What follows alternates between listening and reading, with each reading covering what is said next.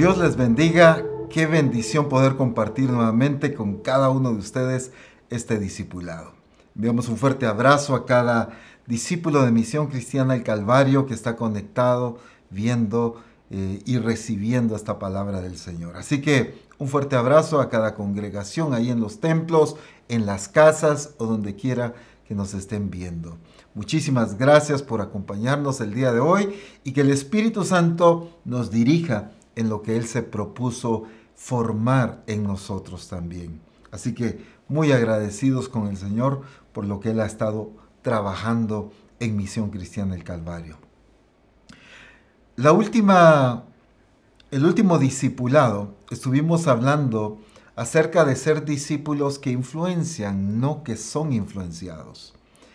Cuidando mucho el carácter, que no sea influenciado por el sistema, las circunstancias que nos rodean, sino ser discípulos con un carácter tan firme como la escritura habla en Efesios capítulo 4 de no ser movidos o llevados por doquier de todo viento de doctrina. Discípulos con un carácter firme.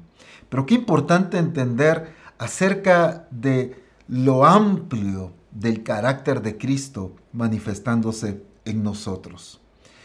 Para poder hablar de otro aspecto del carácter, quiero comenzar con un fundamento que ya es muy conocido en medio de nosotros y es hablar acerca de mantenernos enfocados en Cristo.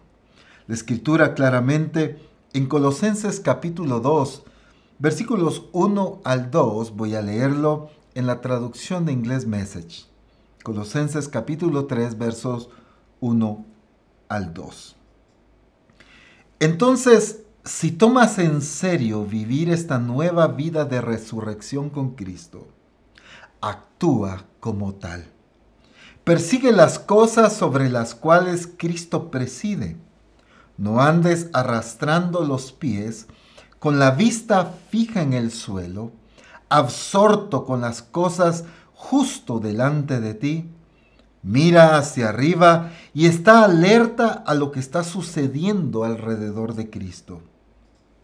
Allí es donde está la acción, ver las cosas desde su perspectiva. El verso 2 en la versión 60 dice poner la mira en las cosas de arriba, no en las de la tierra. Qué maravilloso entender cómo la escritura nos lleva y enfatiza tanto sobre mantener fija nuestra mirada en Cristo. Interesante como aquí dice, no andéis arrastrando los pies con la vista fija en el suelo, absorto con las cosas justo delante de ti. ¿Qué está resaltando la palabra acá? Cuando habla de mantener nuestra vista en Cristo, de poner las, nuestros ojos en las cosas de arriba, no en las de la tierra. Está hablando de no distraernos con las cosas como dice esta traducción, que están delante de nosotros.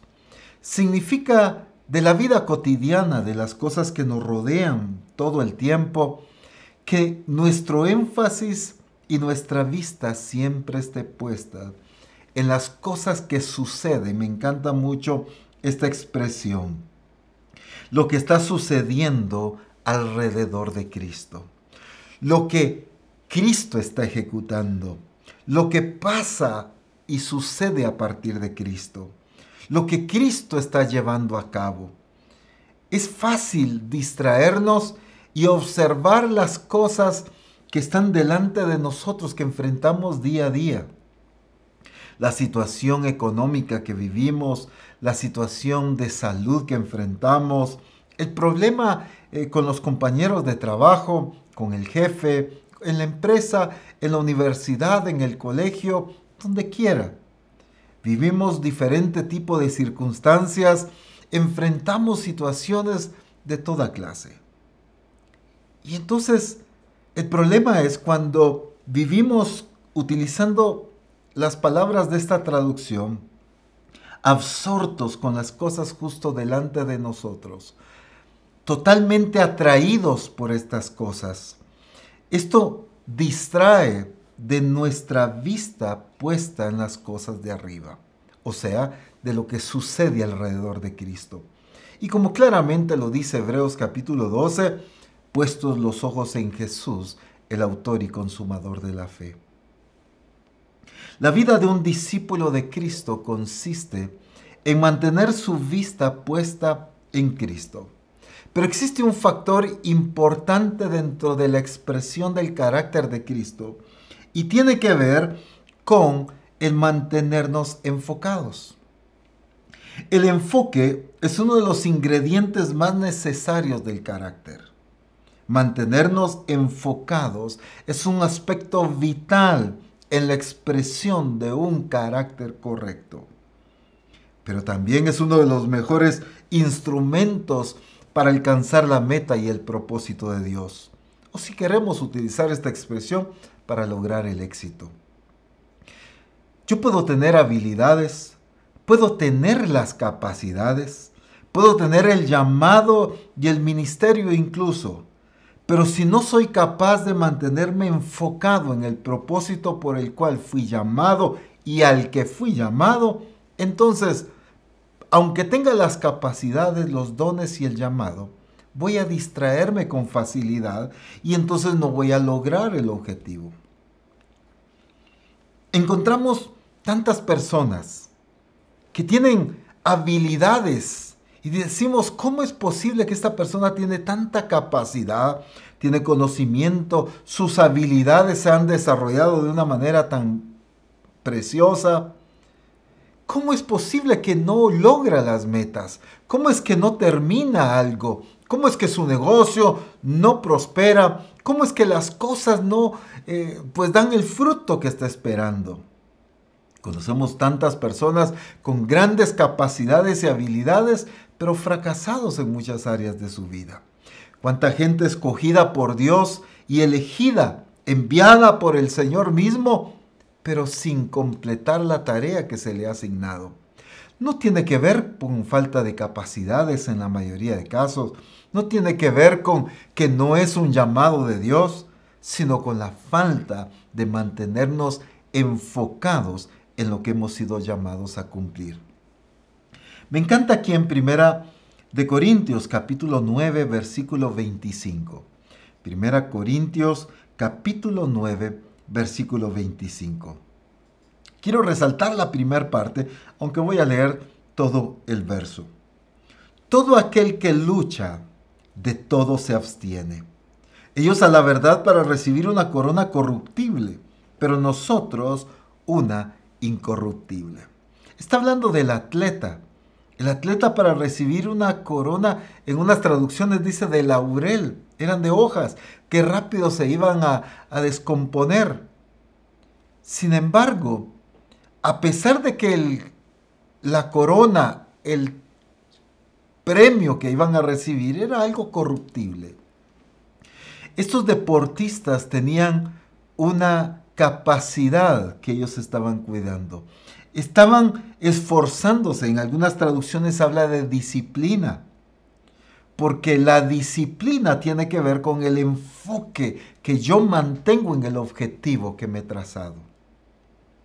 Cuando yo puedo soñar con algo, yo puedo desear un objetivo, pero si no me mantengo enfocado en cumplir ese propósito, en el camino pueden surgir opciones diferentes, caminos parecidos, otras opciones y entonces termino haciendo, llegando a una meta muy diferente a la que al inicio me tracé. ¿Por qué? Por falta de mantenerme enfocado. ¿Cómo es que dice esta traducción al inicio o en la versión 60? Todo aquel que lucha, está hablando de los que compiten en un deporte, todo aquel que lucha, de todo se abstiene. ¿Qué significa de todo se abstiene? Evita cosas que le puedan estorbar. Evita cosas que le pueden hacer daño. Evita cosas que lo puedan distraer. Significa que está tan enfocado en cumplir el objetivo que aunque hayan cosas que le guste hacer, pero en ese momento para cumplir el objetivo le estorban le limitan, le pueden hacer daño. A un deportista quizá le puede gustar comer cierto tipo de alimento, pero previo a un partido, a realizar el deporte, seguramente ese alimento le puede hacer daño. Y entonces lo evita. ¿Por qué? Porque está enfocado en un propósito. Pero tiene que tener cuidado de cosas que lo distraen. Quizá le gusta divertirse en diferentes formas, pero previo a ejecutar su deporte, tiene que cuidarse y mantenerse enfocado en llegar a la meta, en lograr alcanzar el peso adecuado, en lograr hacer el ejercicio correctamente o el tipo de deporte que haya sido. El enfoque en el propósito lo mantiene alerta de las distracciones, de los estorbos y de las cosas que pueden hacerle daño en un momento determinado. En una ocasión escuché una entrevista que le hacían a un gran deportista del básquetbol, uno de los más grandes de la historia, y le hicieron la pregunta, porque en cada uno de los partidos de este eh, basquetbolista llegaba una entrevistadora o una artista, perdón, que era muy conocida y era fan de este deportista. Pero como esta artista o esta cantante era tan conocido que la atención de todo el público y de los periodistas siempre se enfocaban en esta cantante. Ella asistía a la mayoría de partidos donde este eh, basquetbolista jugaba. Y una vez un entrevistador le hizo esta pregunta. Cada vez que viene esta cantante, ¿te distrae? le dijo. Y él habló del éxito que él había logrado. Porque a pesar de que lo que pudiera suceder en el estadio, él no perdía el enfoque de ganar el partido. No importaba quién se sentara en las primeras filas, no importaba qué sucediera en los graderíos, su concentración estaba enfocada en ganar el partido. ¿Qué es lo que pasa con los cristianos hoy en día? ¿Qué pasa con la iglesia hoy en día?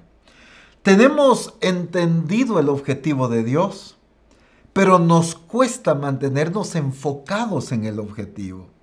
Y entonces suceden cosas a nuestro alrededor que nos llaman la atención, nos enfocamos en estas cosas y empiezan a distraernos en nuestras acciones, empiezan a debilitarnos, algunas cosas nos hacen mal, otras cosas nos debilitan y terminan distrayéndonos de cumplir el propósito de Dios. Todo deportista, dice aquel, que se abstiene, se abstiene todo el que lucha se abstiene de todo. ¿Pero por qué? No porque sea malo necesariamente, sino porque le puede hacer daño, lo puede distraer, lo puede detener o afectar en el cumplimiento de su objetivo. ¿Cómo es posible que una persona, un deportista, tenga tan clara su disciplina y su enfoque? Pero los hijos de Dios que apuntamos a un premio incorruptible, a veces nos distraemos con facilidad y perdemos el enfoque de la visión que Dios nos ha dado. ¿Qué ha hablado Dios de ti como discípulo de Cristo? ¿Qué ha hablado Dios de la congregación a nivel local? ¿Qué ha dicho Dios de la iglesia? ¿Qué ha dicho Dios de tu familia o de tu persona? ¿Vas a ser un predicador? ¿Vas a ser un ministro? vas a disipular naciones, vas a enseñar y llevar a multitudes al conocimiento de Cristo. ¿Qué ha hablado el Señor de ti?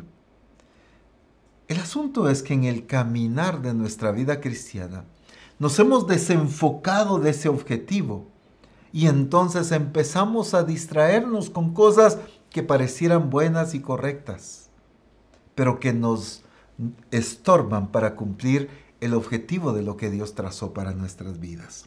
Debemos aprender a mantenernos enfocados.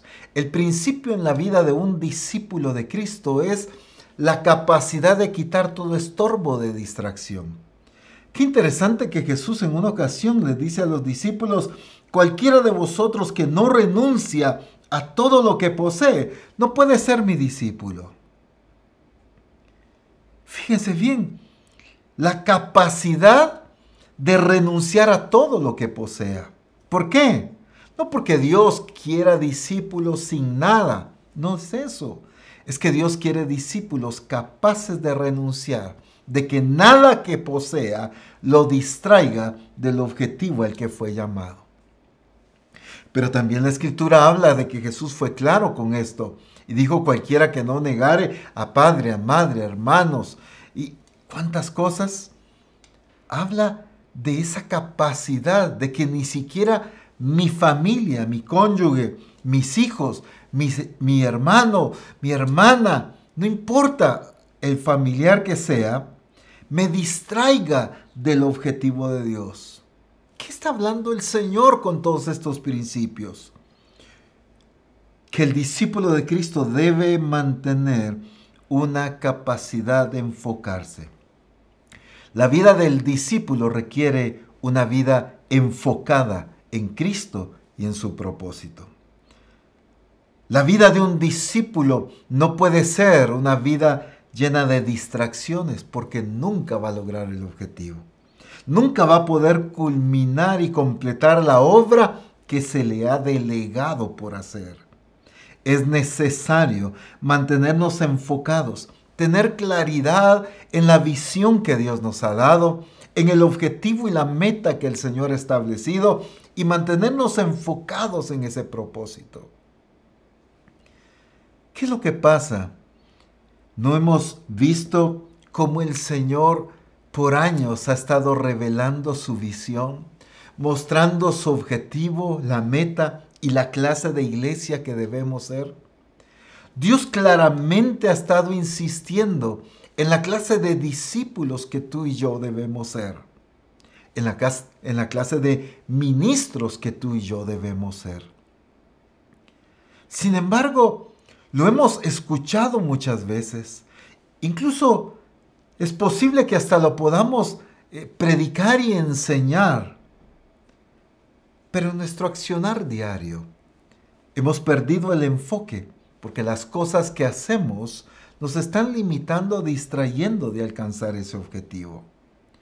Todo el que lucha se abstiene de todas las cosas. Necesitamos la capacidad de renunciar a lo que nos pueda estorbar. La capacidad de hacer a un lado las cosas que aunque pudieran parecer buenas, pero nos distraen, nos estorban, nos hacen daño, nos afectan en el cumplimiento de la visión que Dios nos ha entregado. Se necesita entonces discípulos al nivel de la expresión de Cristo con la capacidad de mantenerse enfocados. Cuando vemos la vida de Jesús, vemos con claridad una capacidad maravillosa de mantenerse enfocado en el propósito de Dios. Quiero poner al menos dos ejemplos, aunque obviamente en todo lo que habla de Cristo vemos con claridad su capacidad de mantenerse enfocado en el propósito del Padre. Pero en Juan capítulo 4, versículo 34 al 35, en la message. Juan capítulo 4, versos 34 al 35. Jesús dijo, el alimento que me mantiene vivo es que hago la voluntad del que me envió, terminando la obra que él comenzó. Si miras a tu alrededor ahora mismo, ¿no dirías que en estos cuatro meses llegará el momento de cosechar? Bueno, te digo que abra los ojos y mires bien lo que tienes delante. Estos campos samaritanos están maduros. Es tiempo de cosecha.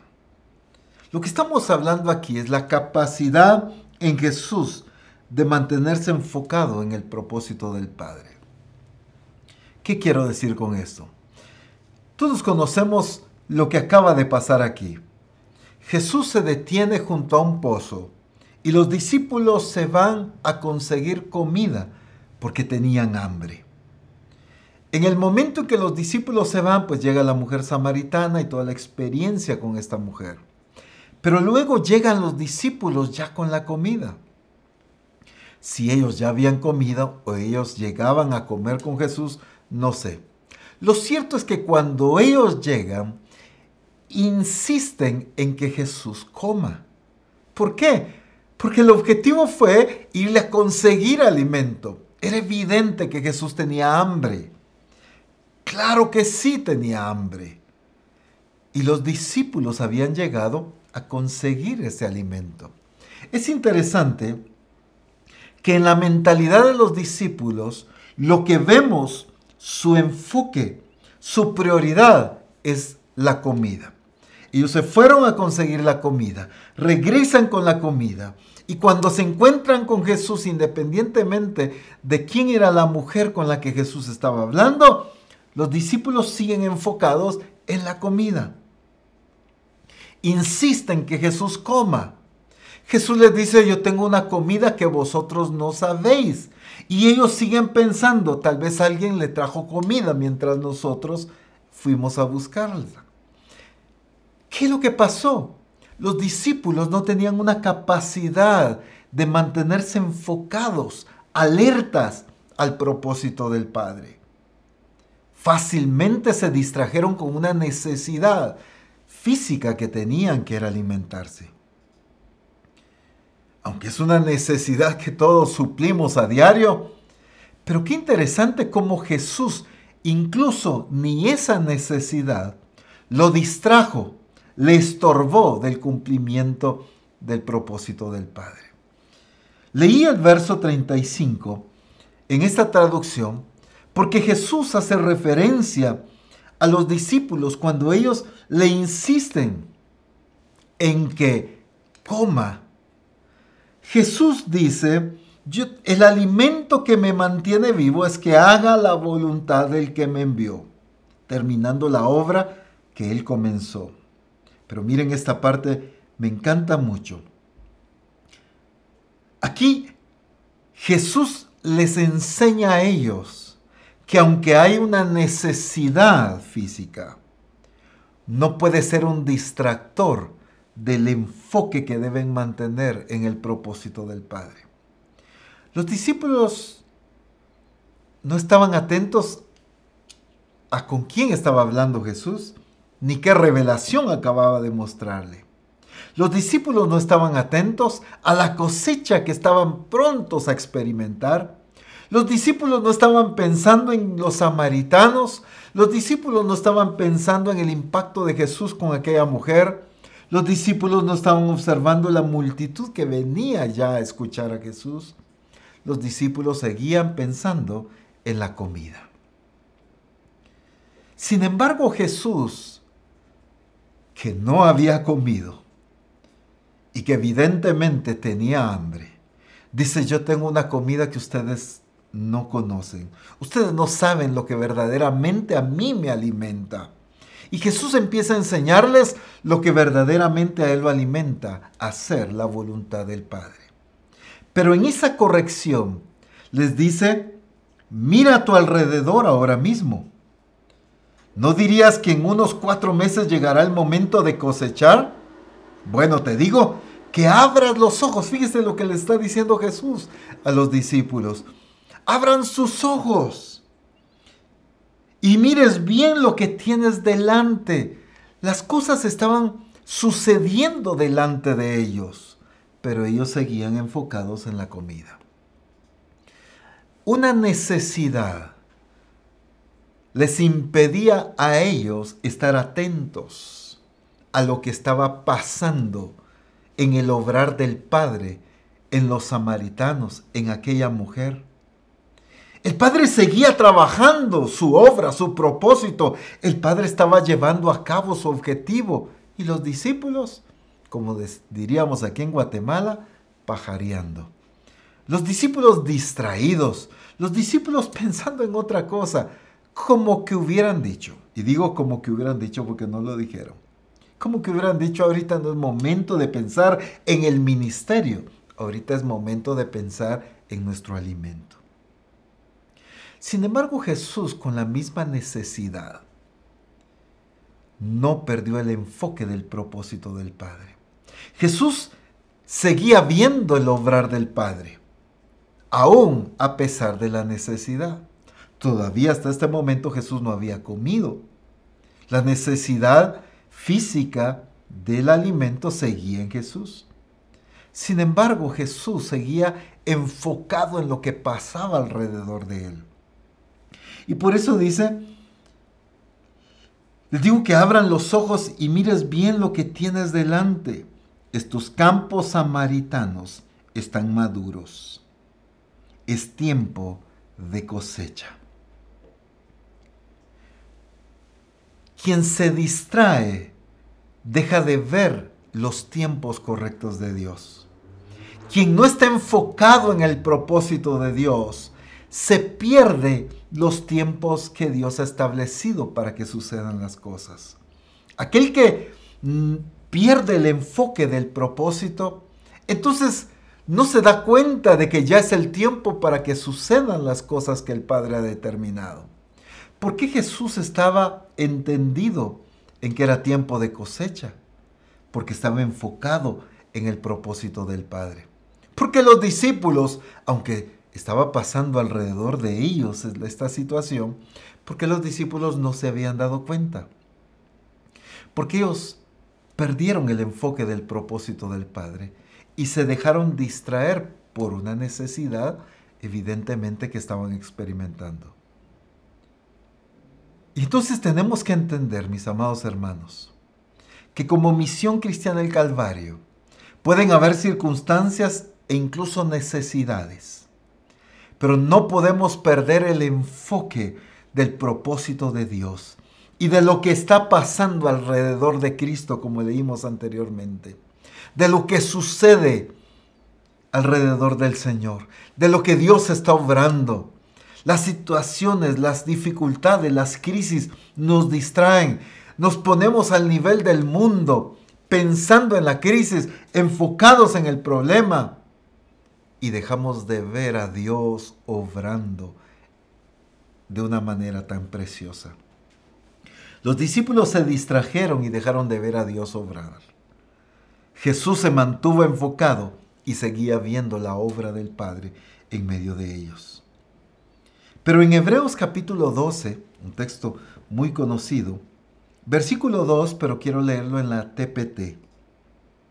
Hebreos capítulo 12, verso 2, en la TPT. apartamos la mirada del ámbito natural y centramos nuestra atención, eso es enfocarse, centramos nuestra atención y expectativa en Jesús, quien dio origen a la fe dentro de nosotros y quien nos guía hacia la perfección de la fe. Miren esto. Su ejemplo es este, porque su corazón estaba centrado en el gozo de saber que sería suyo. Soportó la agonía de la cruz y venció la humillación, y ahora está sentado exaltado a la diestra del trono de Dios. Me encanta cómo dice esta traducción. Su corazón estaba centrado en el gozo de saber que sería suyo. En la versión 60 dice, por el gozo puesto delante de él, sufrió la cruz, menospreciando el oprobio Jesús se mantuvo tan enfocado que entonces las circunstancias que iba a enfrentar dejaron de tener la relevancia que aquellos que se mantienen enfocados en las situaciones. ¿Qué quiero decir con esto? Y quiero poner un ejemplo aquí, espero darme a entender aquí en la cámara. Ahorita la cámara está enfocando mi rostro, pero si yo pongo mi mano aquí y entonces la mano está enfocada y mi rostro pierde el enfoque. Ustedes están viendo con claridad mi mano, pero no están viendo con la misma claridad mi rostro. ¿Por qué? Porque el enfoque está puesto en la mano, no en el rostro. Y cuando el enfoque está puesto en la mano, entonces las cosas alrededor pierden relevancia se distinguen menos. Jesús por el gozo puesto delante de él sufrió la cruz, menospreciando el oprobio.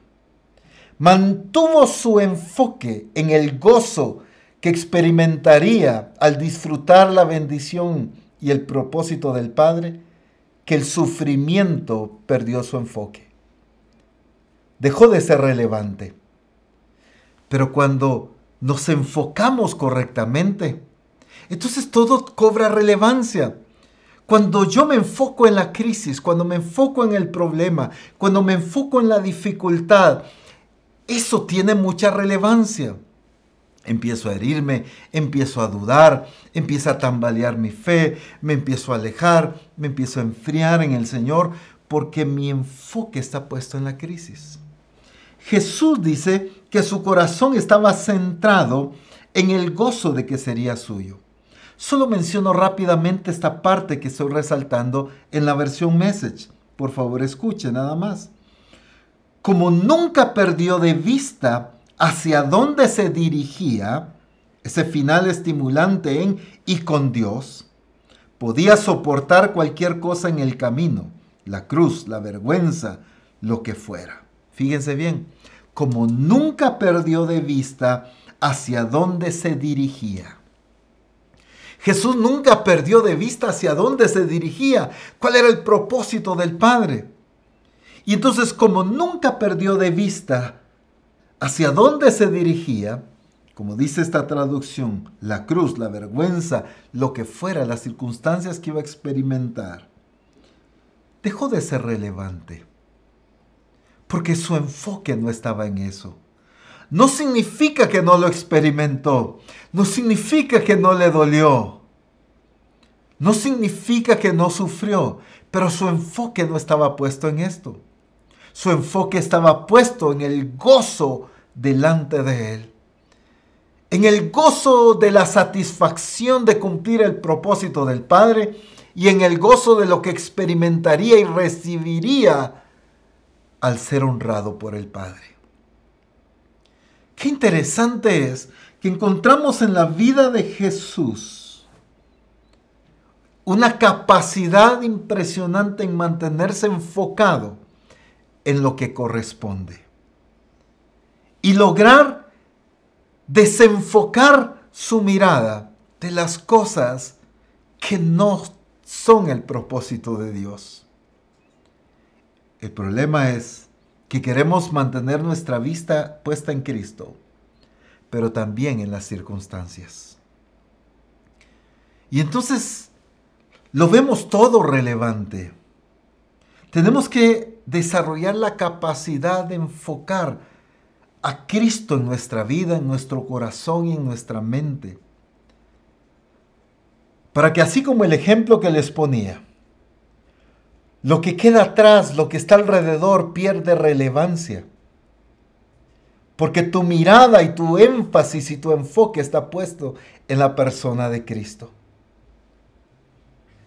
Pero cuando nosotros mantenemos un enfoque puesto en las circunstancias, en las cosas que experimentamos, entonces empiezan a alimentarse las dudas, los temores, las amarguras y la gente empieza a dudar de Dios, empieza a tambalear, a alejarse, a enfriarse, a pecar. Porque perdió su enfoque de la persona de Cristo. Y por eso necesitamos ser discípulos enfocados en Cristo. Discípulos con un carácter tan firme que no se dejen distraer no influenciar por las circunstancias, sino que nos mantengamos enfocados en el Señor. Como me encanta el ejemplo de José, el apóstol Abraham. El día de ayer en Reforma nos enseñaba acerca de José y leyó una serie de pasajes y algunos voy a volverlos a leer, pero voy a leer otros porque pues él ya leyó varios. Y les animo a que detenidamente escudriñen todo esto que sucedió en la vida de José y su familia. Es maravilloso. Pero voy a ir leyendo varios pasajes del el libro de Génesis para que veamos cómo José, ya todos conocemos esta experiencia, José, un hombre escogido por Dios, hijo de Jacob. Él fue vendido por sus hermanos Y como ya se nos explicaba el día de ayer, tuvo dos sueños. Contó sus sueños a sus hermanos y se llenaron de envidia. Quisieron matarlo, al final lo vendieron como esclavo. José, que desde los 17 años experimentó esta revelación de Dios, de su propósito y de su plan.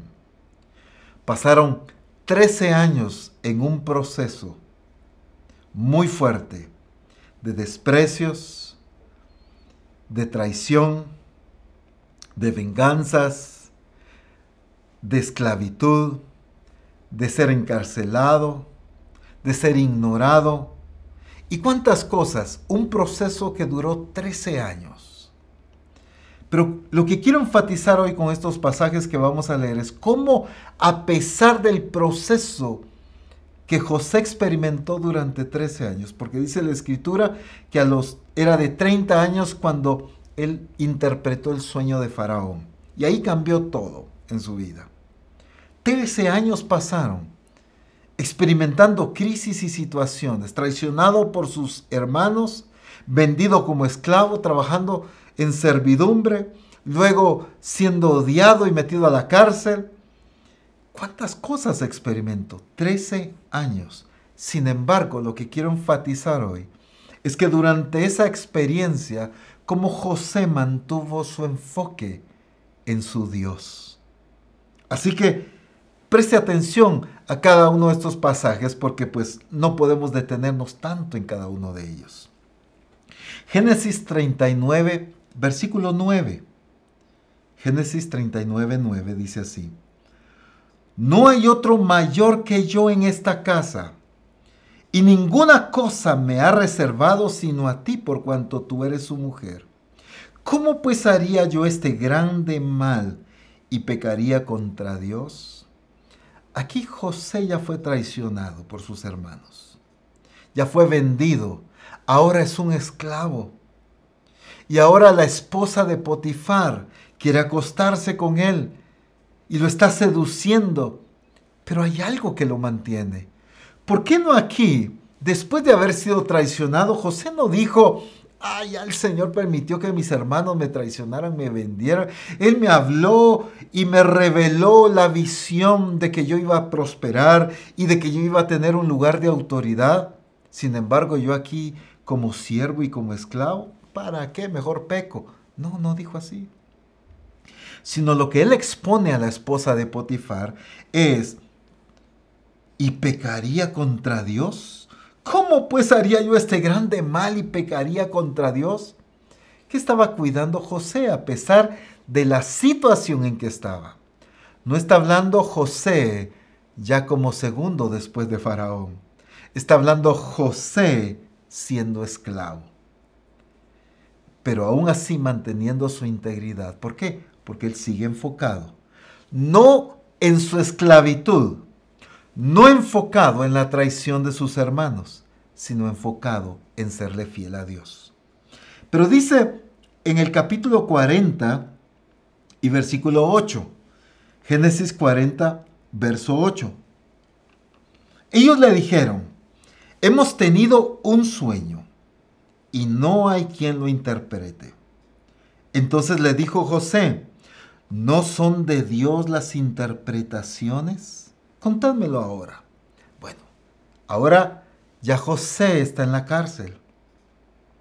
Y en la cárcel meten al jefe de los coperos y al jefe de los panaderos en la cárcel. Ellos tienen en la misma noche un sueño cada uno. Y entonces José está preguntándoles por el sueño, que se lo cuenten. Pero me llama la atención cómo es que José siempre le da la honra y el reconocimiento a Dios. Dice, ¿no son de Dios las interpretaciones? ¿Qué les está enseñando a estos compañeros de cárcel? José no está en un puesto privilegiado. José no es el pastor de la iglesia de Egipto. José es un esclavo. José es un preso. Sin embargo, está llevando a que estas personas que escuchen la interpretación reconozcan que es Dios que está dando la interpretación. Bueno, a uno de ellos, al jefe de los coperos, les dice que cuando él salga, se acuerde de él y le hable bien al faraón de José. La escritura dice que pasaron dos años hasta que el faraón tuvo un sueño, o tuvo dos sueños. Dos años en que aquel se olvidó de José. Pero si Dios lo había usado como instrumento suyo para interpretar el sueño, pero si parecía la oportunidad que Dios había puesto delante de él para sacarlo de la cárcel, ¿qué pasó? Qué fácil hubiera sido y qué rico haber experimentado su liberación una semana después de que interpretó el sueño. Pero después de un mes, después de seis meses, después de año y medio de haberle interpretado el sueño y que no se acordaron de él, sin embargo, a pesar de estas dificultades, José no se amargó ni dejó de dudar de Dios, siguió enfocado en Dios. Y entonces cuando Faraón lo manda a llamar, dice en el capítulo 41, verso 16, respondió José a Faraón diciendo, no está en mí Dios, no está en mí Dios será el que dé respuesta propicia a Faraón. Ahora ya es delante de Faraón. Le dio testimonio a aquellos compañeros en la cárcel. Ahora delante de Faraón, él en una posición de esclavo, en una posición de preso, le da testimonio de quien iba a revelar la interpretación era Dios. Y en el verso 25 siempre de Génesis 41, dice así. Entonces respondió José a Faraón, el sueño de Faraón es uno mismo. Dios ha mostrado a Faraón lo que va a hacer. Fíjense bien. No dice, tengo la interpretación de lo que va a pasar. Nos dice, Dios ha mostrado la interpretación. Voy a agregarle esto solo por darme a entender de lo que Dios va a hacer en esta nación. Le está testificando no solo de que Dios era el que iba a dar la interpretación, sino de que lo que iba a pasar era propósito de Dios. Estaba llevando al mismo faraón y a todo el pueblo egipcio a que entendieran que lo que iban a experimentar era el resultado de la soberanía de Dios. Un esclavo un preso, aquel que había sido traicionado. Sin embargo, mantenía su enfoque en Dios. Y en el capítulo 41, verso 38, solo que en la nueva traducción viviente, dice así.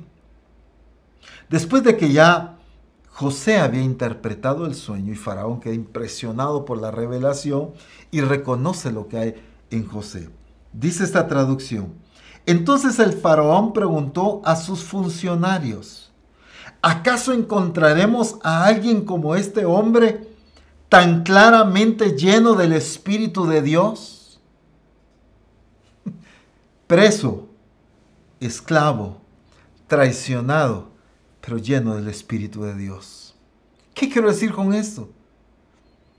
Que no el haber sido traicionado, el haber vivido como esclavo y trabajado como tal, el haber sido metido a la cárcel, lo hizo que perdiera su comunión con Dios y que dejara de vivir lleno del Espíritu de Dios. Él, a pesar de las circunstancias que experimentaba, vivía enfocado en Dios. No dejó que estas circunstancias, que definitivamente no eran cómodas ni agradables, lo distrajeran, lo afectaran y lo dañaran al punto de desenfocarse de la realidad de Dios y que se enfocara en la circunstancia que estaba viviendo.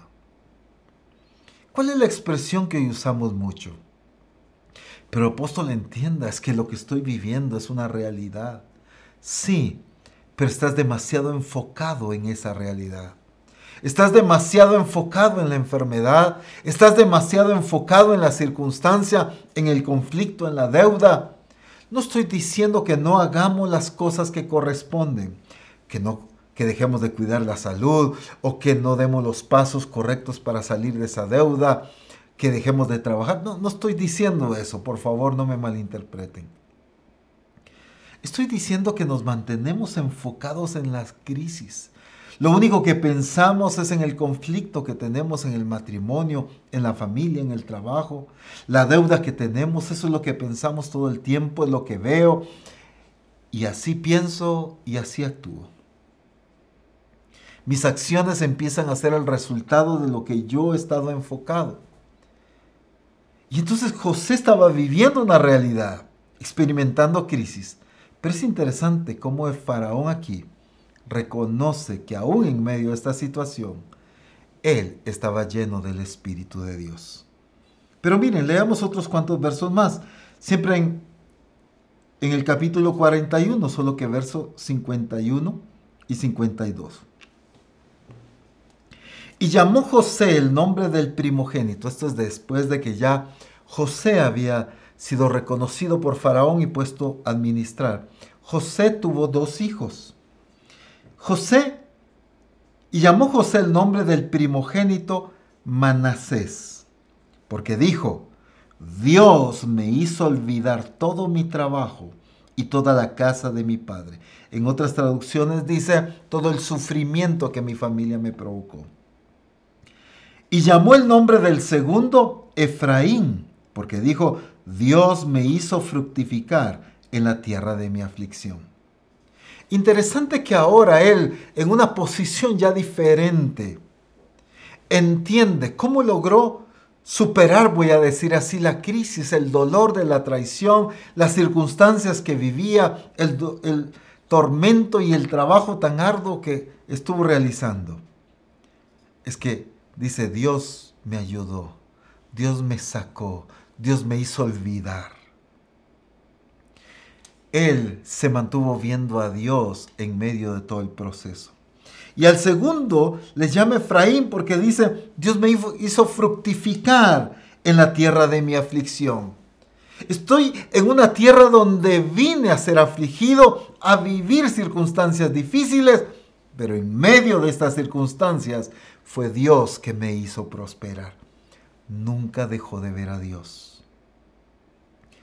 Se necesita discípulos y ministros de Jesucristo que nos mantengamos siempre enfocados en el Señor. Dice en el capítulo 45, verso 5.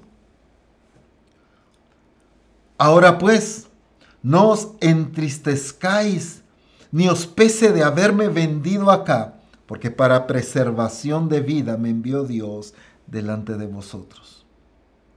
Ahora José ya hablándole a sus hermanos. Qué interesante, les dice, no se entristezcan. Ustedes me vendieron, pero no se entristezcan por haberlo hecho, porque Dios me envió con un propósito para preservar la vida de ustedes. Entendió que Dios iba delante de todo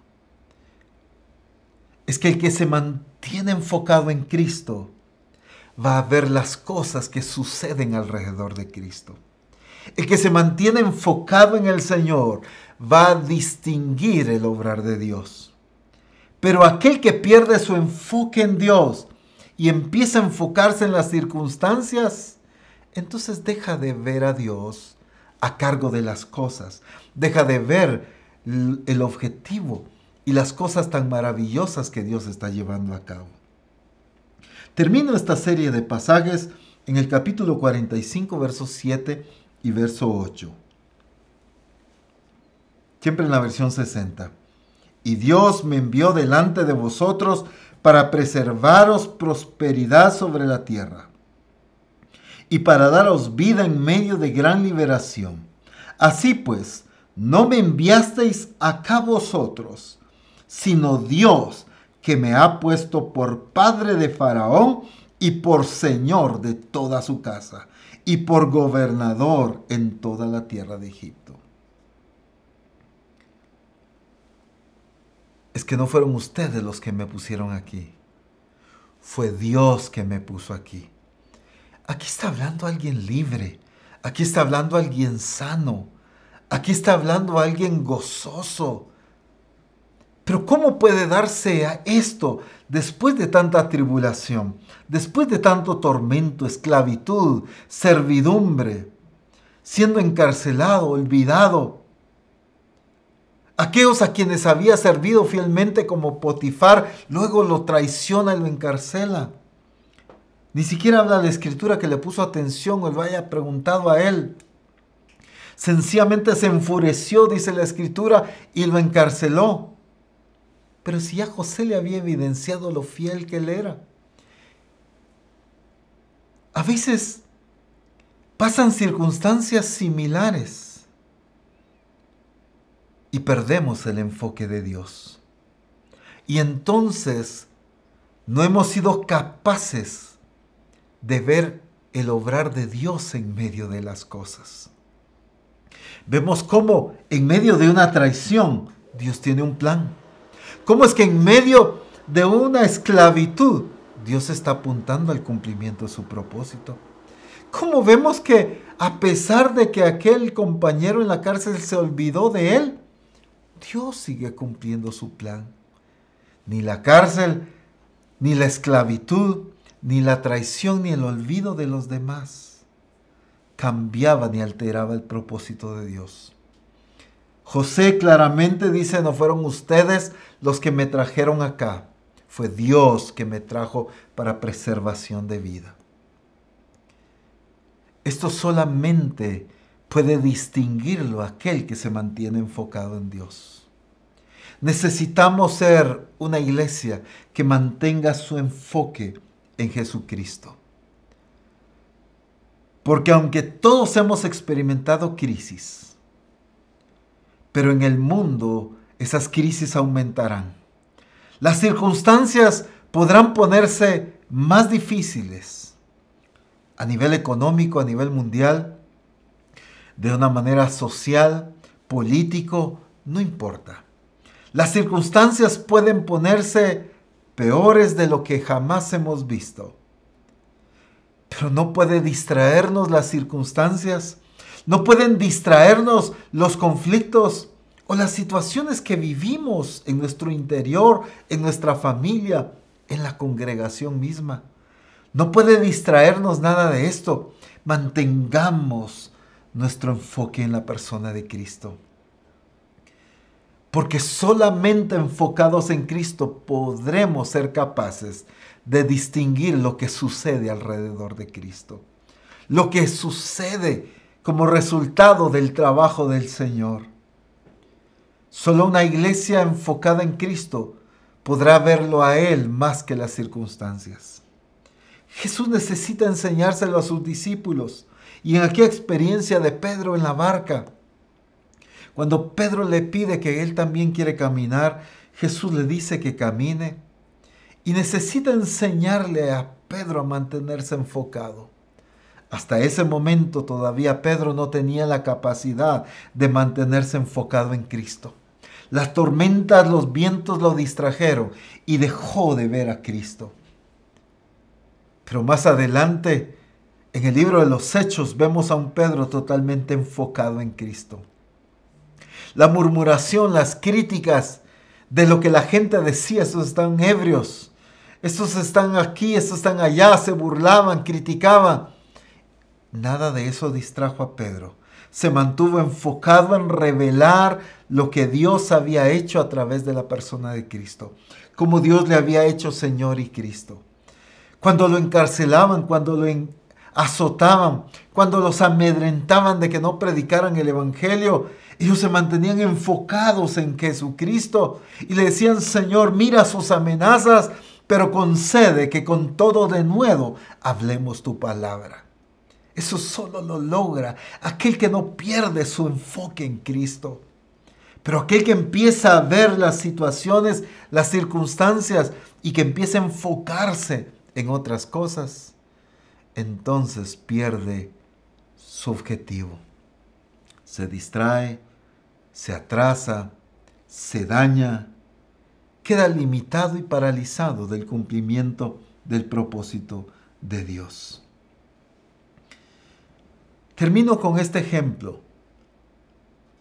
El apóstol Pablo era un hombre que tenía discípulos alrededor de él, colaboradores en su ministerio, personas que ejecutaban el ministerio, que caminaban con él y que seguramente predicaban y enseñaban con él.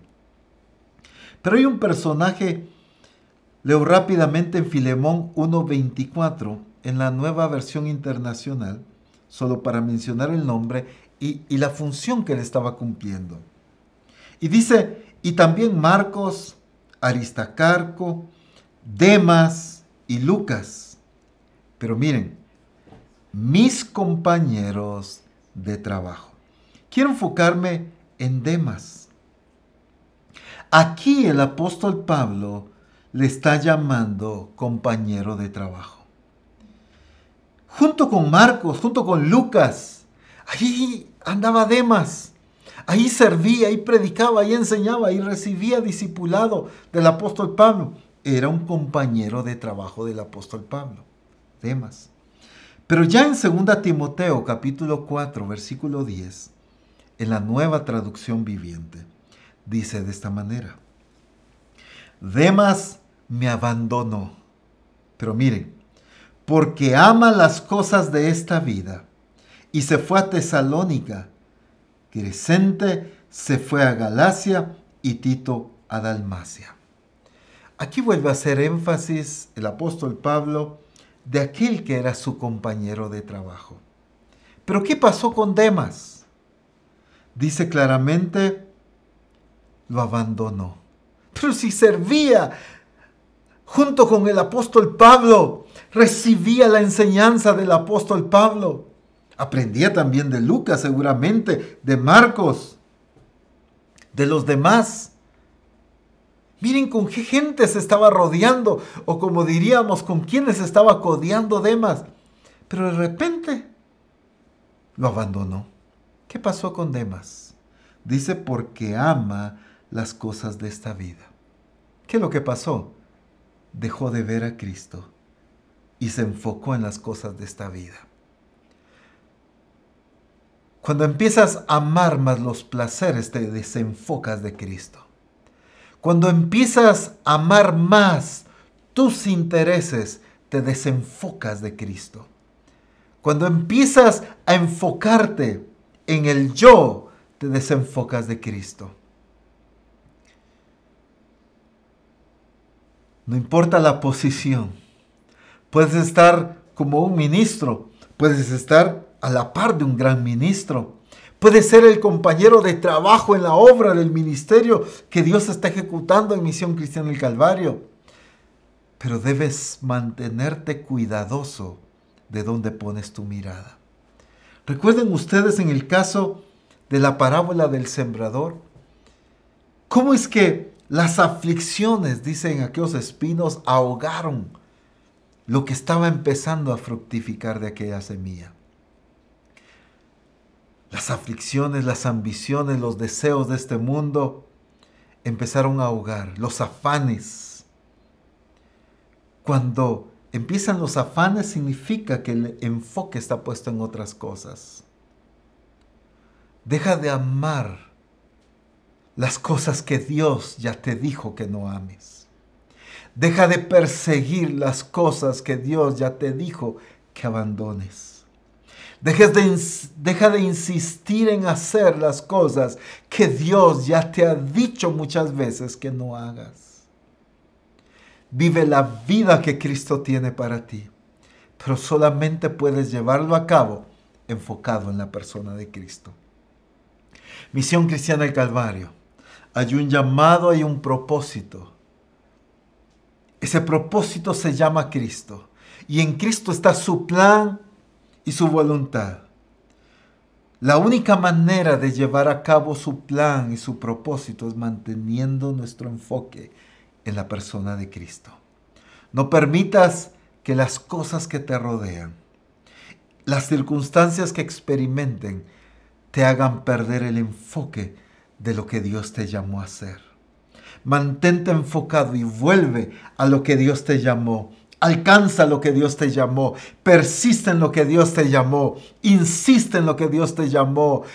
Haz las cosas a un lado que te puedan estorbar y que te puedan limitar y mantente enfocado en el cumplimiento del propósito que Dios tiene para tu vida.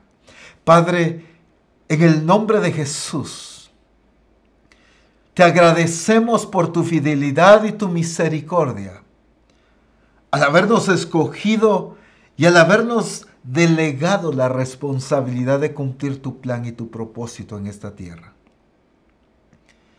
Señor, hoy por la obra de tu Espíritu, por tu palabra, que como misión cristiana del Calvario nos mantengamos enfocados en la persona de Cristo. Que nada nos distraiga. Que no perdamos ese enfoque, sino que seamos discípulos enfocados en Cristo. Que ninguna circunstancia ni situación nos haga debilitar, paralizarnos, amargarnos o frustrarnos por causa de haber puesto nuestra mirada en cosas que no correspondían. En el nombre poderoso de Jesús, que cada discípulo, que cada ministro que estamos recibiendo esta palabra, podamos ser capaces de mantenernos enfocados en la persona de Cristo. En el nombre de Jesús. Amén. Bendito el nombre del Señor. Un fuerte abrazo, amada familia. Que el Señor siga glorificándose en cada uno de ustedes. Bendiciones.